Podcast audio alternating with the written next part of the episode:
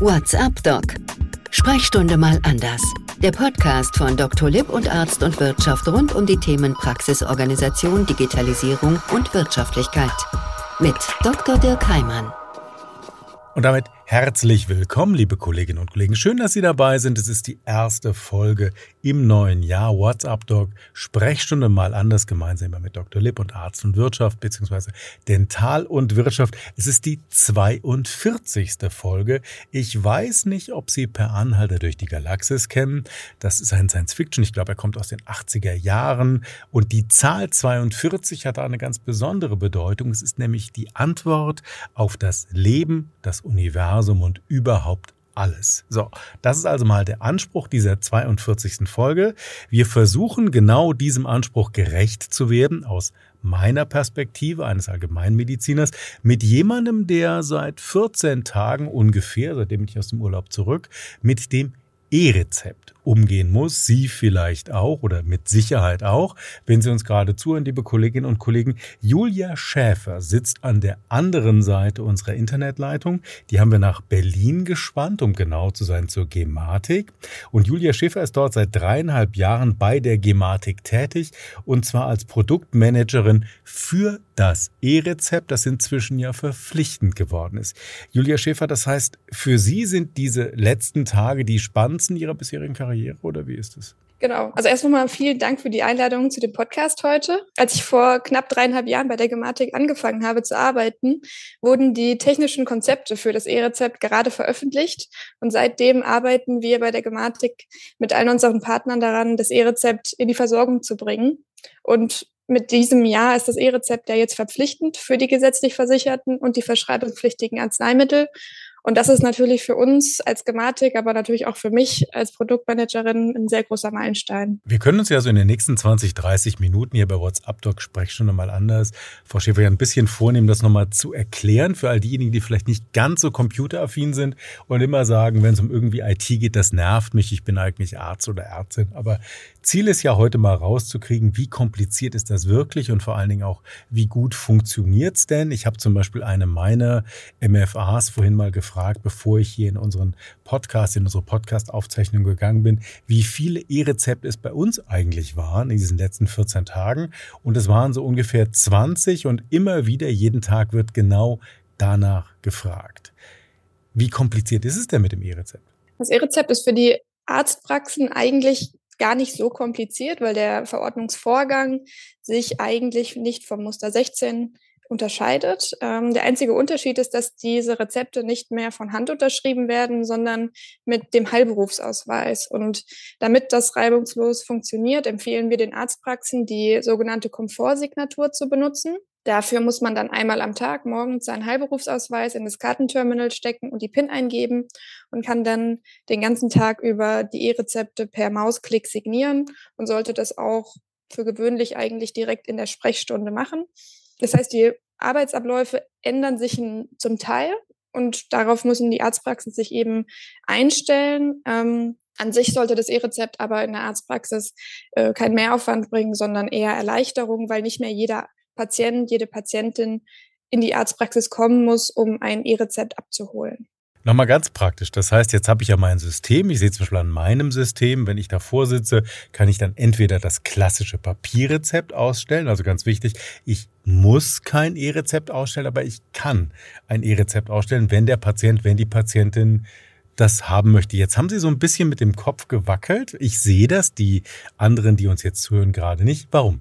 Naja, das E-Rezept ist eben seit Anfang diesen Jahres für die Ärzte verpflichtend zu nutzen, für alle gesetzlich Versicherten, wenn ein verschreibungspflichtiges Arzneimittel verordnet werden soll. Ja, aber das heißt, aber ich kann es ja nicht bei allen Patienten und Patienten machen, die jetzt überhaupt gerade nicht damit umgehen können. Der 75-jährige Plus-Patient, was mache ich denn da? Auch der 75-jährige Plus-Patient sollte ein E-Rezept bekommen oder muss ein E-Rezept eigentlich auch bekommen. Das heißt, die ähm, Arztpraxen müssen beim ersten Mal für jeden Patienten vielleicht noch kurz erklären, es ist jetzt ein E-Rezept, Sie bekommen keinen Ausdruck mehr, sondern können einfach die Gesundheitskarte nehmen, die Sie ja vorne eben am Empfang auch gesteckt haben. Die können Sie ganz genauso in der Apotheke auch stecken, um ihre Rezepte einzulösen. Das ist für die Patienten natürlich auch eine Umstellung, genau wie es für die Arztpraxen auch ist. Aber wir als Gematik und auch eigentlich jede KV bietet hier ganz viel Informationsmaterial an, was die Arztpraxen beispielsweise aushängen können. Wir haben auch ein kleines Erklärvideo, was man bei einem ähm, Wartezimmer-TV ausspielen kann, damit die Patienten eben vorbereitend auf das E-Rezept schon informiert werden. Und dann ähm, denke ich, ist das auch nur eine Umstellung von ein, zwei Rezepten, bis die Versicherten verstanden haben, wie das funktioniert und dann auch Vertrauen in die Technik haben. Und für Patientinnen und Patienten, die sagen, oh nee, E-Rezept, ich will nicht mit der Karte, das, das funktioniert doch bestimmt alles nicht, bietet das E-Rezept ja auch die Option, ähm, einen Ausdruck zu generieren. Also Sie können als Arzt auch sagen, okay, meine 75-jährige Patientin soll auch ein E-Rezept bekommen. Ähm, der möchte ich das aber alles gar nicht erklären. Dann können Sie ihr einfach einen E-Rezept-Ausdruck an die Hand geben. Der kann dann genauso gehandhabt werden wie das Muster 16 auch. Das heißt, auch dieser Ausdruck kann in der Apotheke einfach vorgezeigt werden und die Apotheke weiß dann, was sie damit machen muss. Da sind nämlich so QR-Codes drauf, die sie einfach abscannen kann. Und damit hat sich für den Patienten oder die Patientin eigentlich gar nichts geändert. Das war jetzt ein spannender Hinweis, weil ehrlich gesagt aus meiner eigenen Erfahrung muss ich sagen, ganz egal, was zum Beispiel die FAZ groß, glaube ich, gestern getitelt hat, ganz, ganz viele Vorteile für die Patientinnen und Patienten, wenn man das E-Rezept nutzt. Meine Erfahrung im Umgang dann mit echten Menschen ist dann ein bisschen eine andere, nämlich dass es eben gerade bei Menschen, die nicht ganz so computeraffin sind, tatsächlich diese, ich nenne es mal sehr euphemistisch, Zurückhaltung geben kann. Aber Sie haben mir eben, glaube ich, eine interessante Option, oder mir zumindest eine interessante Option mitgegeben, die werde ich gleich ab morgen ausprobieren. Sie haben gesagt, ich kann das E-Rezept nehmen und mache zusätzlich eben diesen Ausdruck, so dass ich bei Menschen, die unsicher sind, damit vielleicht diese Hürde senken kann. Genau, dieser Ausdruck ist im Prinzip genau für diese Übergangs- oder auch Lernphase sehr geeignet, weil wenn Sie als Arzt ein E-Rezept erstellen, dann wird das E-Rezept immer auf dem zentralen E-Rezept-Speicher abgelegt, der in der Telematikinfrastruktur liegt. Und ähm, Sie können dann dem Patienten einen Ausdruck dazu erzeugen und dem mitgeben. Er kann aber auch trotzdem seine Gesundheitskarte am Ende in der Apotheke stecken, um sozusagen dieses Vertrauen in die neue Technik zu erlernen. Das heißt, egal ob der am Ende einen Ausdruck in der Hand hat oder nicht, er kann auch mit der Karte das äh, Rezept einlösen und somit nach und nach auf den Ausdruck verzichten und voll auf die Gesundheitskarte dann ähm, beim Einlösen setzen. Also jetzt glaube ich, haben wir eins dieser Versprechen vom Beginn ein bisschen eingelöst, diese 42, die Antwort auf das Universum, das Leben und einfach alles. Sie haben gerade mir schon sehr damit geholfen. Ich wusste das bis eben gar nicht, muss ich auch sagen, dass es eben die Möglichkeit gibt, das E-Rezept auszudrucken und dann so einen Übergangsweg eben zu haben, wie Sie ihn eben dargestellt haben. Also ab morgen werde ich es ausprobieren und Ihnen dann berichten, Frau Schäfer. Wobei die Frage, die mich schon interessiert. Jetzt läuft das seit 16 Tagen nicht ganz, weil die Praxen haben erst am zweiten wieder aufgemacht. Viele waren im Urlaub, sind vielleicht erst letzte Woche zurückgekommen. Wie sind denn so die ersten Rückmeldungen? Ich meine, wenn man so in die aktuellen Medien schaut, dann findet sich ja alles von höchstem Lob bis hin zu fürchterlichster Kritik. Und wie, was kommt denn bei Ihnen an? Genau, also viele Arztpraxen haben tatsächlich schon letztes Jahr mit dem E-Rezept gestartet und wir haben im Dezember schon gesehen, dass sich über 60.000 Arztpraxen mit dem E-Rezept befasst haben und erste E-Rezepte ausgestellt haben. Und auch bei den Arztpraxen, genau wie bei jedem, gibt es eben eine Lernkurve, auch beim E-Rezept. Prozesse müssen angepasst werden. Vielleicht muss das Infomaterial noch beschafft werden. Und je nachdem, wie gut man vorbereitet war, sind jetzt auch die Erfahrungen, die man mit dem E-Rezept im Regelbetrieb macht. Das heißt, Arztpraxen, die schon gut eingespielt sind, bei denen bekommen wir meistens das Feedback, das läuft reibungslos. Bei Arztpraxen, die das erste E-Rezept ausstellen, sind natürlich noch viele Fragen offen.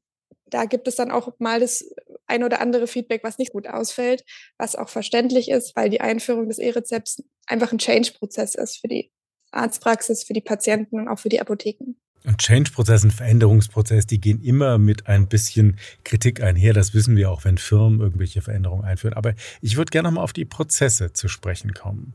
Der klassische Prozess sieht ja so aus, Sie haben einen Patienten, eine Patientin, da wiederholen Sie zum Beispiel zum 39. Mal das Rezept für einen Blutdrucksenker, mal als Beispiel. Dann liegt dieses Rezept irgendwo auf dem Tresen und wird dann von mir später unterschrieben. Und wenn ich da drauf gucke, habe ich nochmal gesehen, jawohl, muss ich jetzt was kontrollieren oder muss ich nichts kontrollieren? Einfach ist es für mich ja eine Erinnerung, das zu tun. Beim E-Rezept läuft das ja ein bisschen anders. Wenn da meine MFAs beispielsweise alles vorbereitet haben, jetzt wird das Rezept neu ausgestellt, bedeutet das eigentlich, ich muss für mich jetzt einen Prozess schaffen, um aktiv nochmal da reinzugehen. Verstehe ich Sie da richtig? Genau, also da kommt es auch sehr auf die Umsetzung in dem eigenen Praxisverwaltungssystem an. Die meisten Systeme bieten eine Art Aufgabenliste an, wo die vorbereiteten E-Rezepte dann nacheinander auf, angezeigt werden.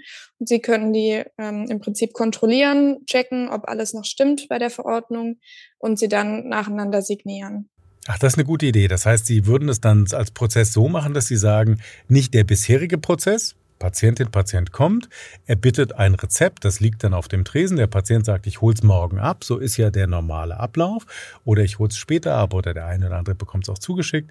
Da sagen Sie, dann lieber in die Aufgabenliste zum Beispiel legen, in meinem Arztinformationssystem oder Praxisverwaltungssystem, wie immer sie heißen, um eben auch selber das Signieren vorzunehmen. Also dass nicht einfach automatisch rausgeht und ich habe keine Kontrolle mehr, sondern einen Prozess festlegen, der es bei mir als Aufgabe im Arztinformationssystem hinterlegt.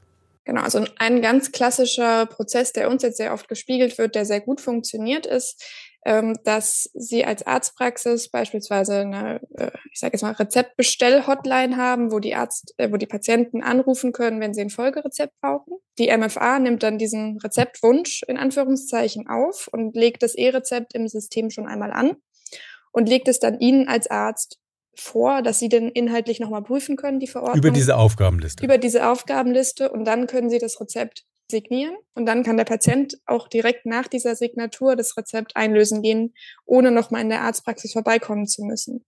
Was ja auch ein sehr großer Vorteil ist, weil dann die Sprechstunde nicht voll ist mit Patienten, die nur Rezepte abholen wollen, sondern Sie können beispielsweise dann bei dieser äh, Rezeptbestell-Hotline sagen, ja, bei uns ist der Arbeitsablauf so, wir ähm, gucken uns jeden Tag um 12 Uhr die vorbereiteten Rezepte an und danach können Sie dann das Rezept einlösen gehen. So weiß der Patient auch, wann er in die Apotheke gehen muss, um seine Karte zu stecken, weil er eben weiß, okay, Sie als Arzt nehmen sich die vorbereiteten Rezepte einmal am Tag zu einer bestimmten Uhrzeit vor und wenn es dann signiert wurde, dann ist es zur Abholung oder zur Einlösung bereit und kann auch vom Patienten direkt dann eingelöst werden. Also es ist spannend, das nehme ich auch gerade für mich mit. Ich glaube, das ist ein echter Mehrwert, wenn man da seine Prozesse umstellt.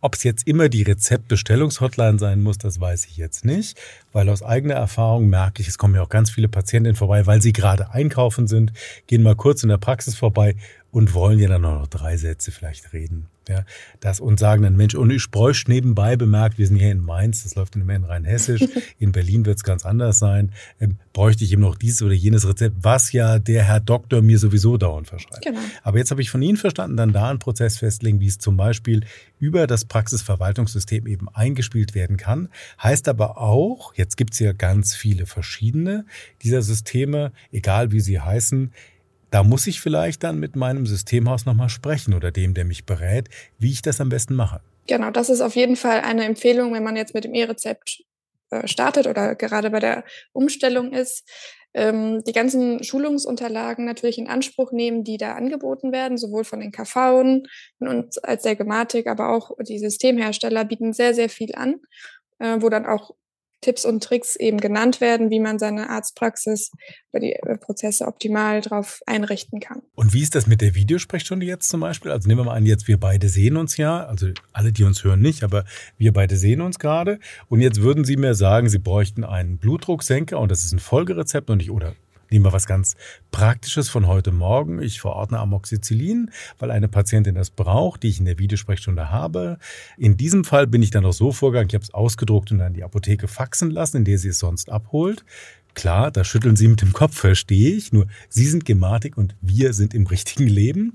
Aber das heißt jetzt ja, da wir versuchen wollen, das E-Rezept gut umzusetzen, würde das ab heute bedeuten, auch aus der Videosprechstunde kann ich das einfach als E-Rezept verordnen und es ist dann für die Patientin verfügbar. Genau. Wenn Sie es in, während der Videosprechstunde noch signieren per Komfortsignatur, dann kann die Patientin direkt nach der äh, Videosprechstunde losgehen in die Apotheke und das Rezept einlösen gehen. Und jetzt mal ganz praktisch. Jetzt habe ich das einer Patientin verschrieben. Sie hat damit Amoxicillin dreimal am Tag, sagen wir mal 500 Milligramm, hat sie jetzt bekommen. Ich habe noch einen Hinweis drauf geschrieben, bitte alle acht Stunden einnehmen, 6, 14, 22 Uhr. Finden sich alle diese Informationen dann auch auf diesem E-Rezept, wenn sie in die Apotheke geht und da ihr Kärtchen steckt?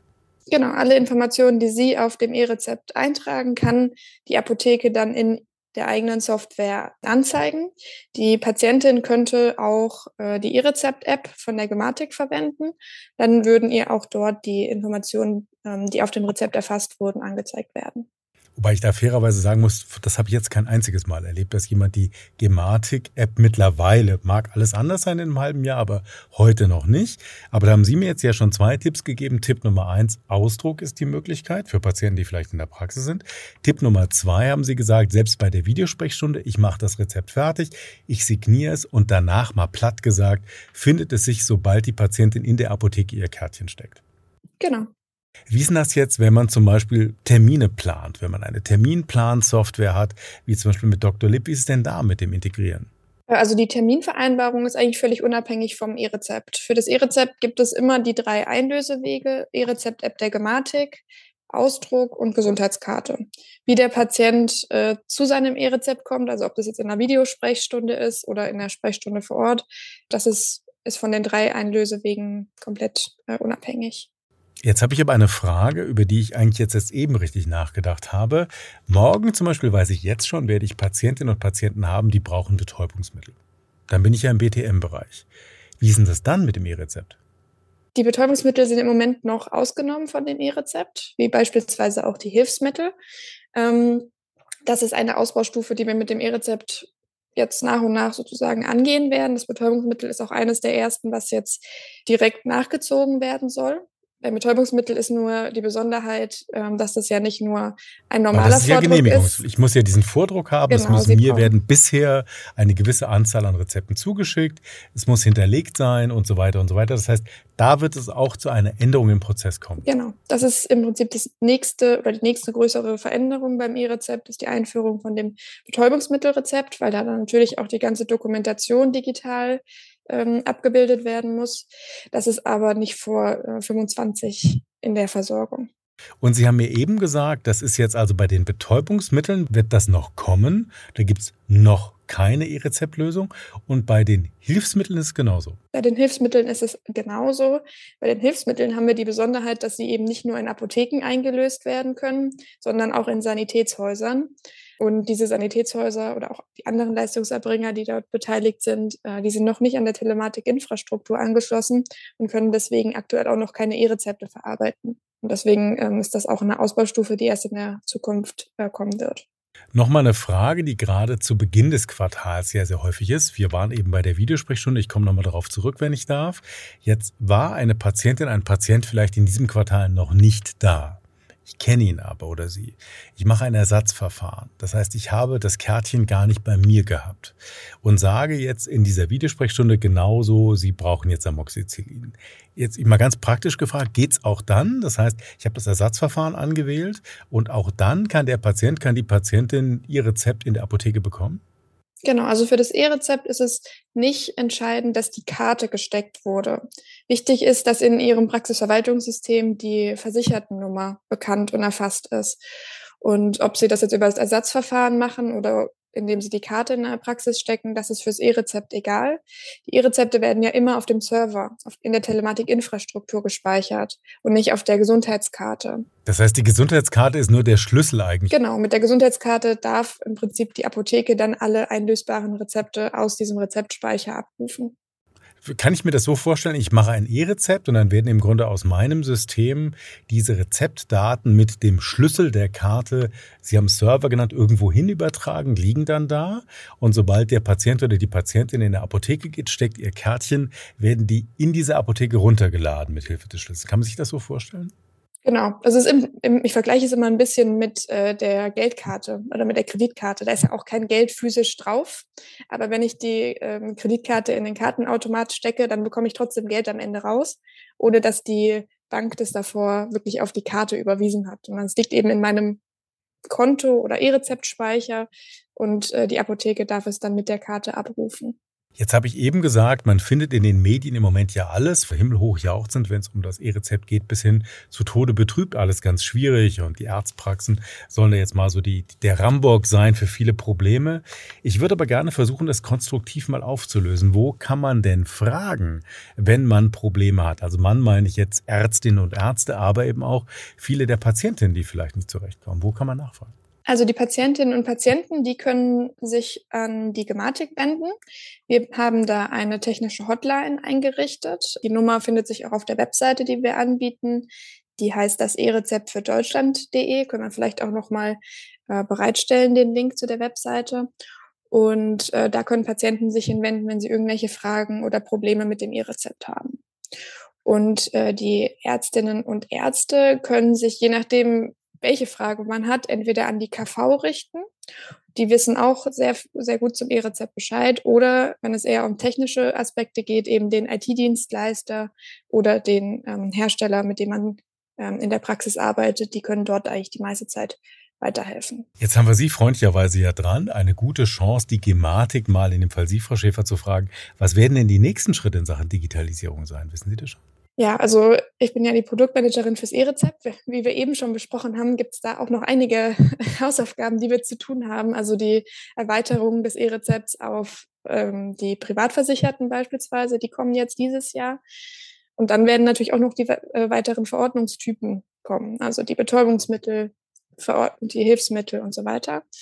Ähm, und auch sowas wie die häusliche Krankenpflege soll auch digital verordnet werden können. Aber da erwarten Sie das nicht in diesem Jahr, sondern im nächsten Jahr wahrscheinlich. Das wird sich über die nächsten Jahre äh, hinwegziehen, genau. Also alle, die jetzt noch nicht an der Altersgrenze sind, werden das noch erleben.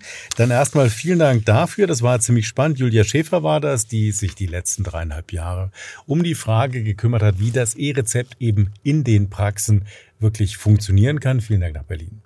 Dankeschön.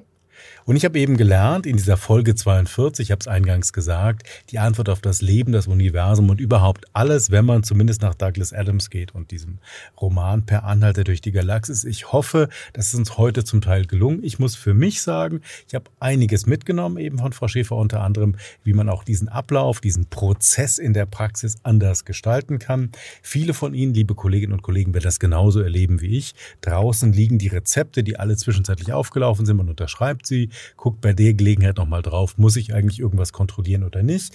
Meine Frage eben war dann, wie kann man denn diesen Prozess auf das E-Rezept zum Beispiel anpassen? Dann hat Frau Schäfer gesagt, man kann im Grunde überlegen, ob die jeweilige MFA das vorbereitet, es dann unter der Aufgabenliste in das Praxisversorgungssystem bzw. Arztinformationssystem, wie immer es dann heißt, von welchem Hersteller es dann auch immer sein mag, kann man es hineinlegen, sodass ich mit dem Signieren dann wirklich nochmal sehen kann, muss ich da nachfragen? Muss ich da nicht nachfragen? Was ich nochmal ganz spannend fand, auch zum Verständnis, ganz egal ob Videosprechstunde, Ersatzverfahren, Karte da, Karte nicht da. Im Grunde wird aus der Praxis das verschlüsselte E-Rezept auf einen Server übertragen und dann in der Apotheke mit Hilfe der versicherten Karte wieder runtergeladen. Und was ich auch noch gelernt habe, das war ja meine Frage von Beginn an, viele gerade der älteren Patientinnen und Patienten, die uns ihre Gesundheit anvertrauen, die haben ja häufig Probleme mit Apps, mit irgendwelchen anderen Dingen. Manchmal haben sie gar kein Smartphone. All das ist gar nicht nötig im Moment. Wir haben gelernt, selbst der Ausdruck des E-Rezeptes kann für diese Überbrückungsphase gut sein.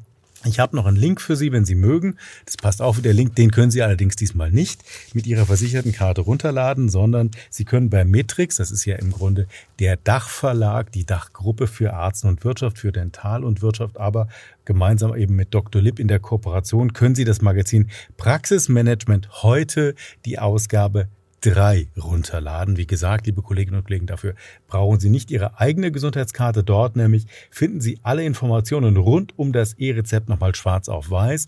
Sollten also Frau Schäfer und ich eben irgendwas vergessen haben, da steht es ganz bestimmt drin. Und es gibt eine ganze Reihe von weiteren interessanten Themen, eben zum Beispiel Praxisübergabe über Standards für cloudbasierte Gesundheitssoftware bis hin eben auch zu den Abrechnungstipps. Ich hoffe, es war heute was für Sie dabei. Wenn Sie jetzt sagen, liebe Kolleginnen und Kollegen, Mensch, das Thema Gematik, das finde ich ja total spannend. Gibt es da nicht noch mehr? Die Antwort ist ja, es gibt noch mehr. Zum Beispiel haben wir eine Folge gemacht, die hieß Kommunikation im Medizinwesen. Auch da haben wir intensiv über KIM, so heißt ja die Abkürzung, gesprochen. Es war die Folge 34. Wenn Sie also heute sagen, Mensch, diese Folge 42 mit dem E-Rezept, da habe ich was mitgenommen, dann lohnt es sich wirklich, liebe Kolleginnen und Kollegen, nochmal in die Folge 34 ebenfalls reinzuhören. Schön, dass Sie dabei waren. WhatsApp Doc. Sprechstunde mal anders. Der Podcast von Dr. Lipp und Arzt und Wirtschaft rund um die Themen Praxisorganisation, Digitalisierung und Wirtschaftlichkeit. Mit Dr. Dirk Heimann. Dieser Podcast-Service für Ärztinnen und Ärzte wurde Ihnen von unserem Content-Partner, der Dr. Lipp GmbH aus Berlin, präsentiert. Dr. Lipp ist auch für den Inhalt dieses Podcasts verantwortlich.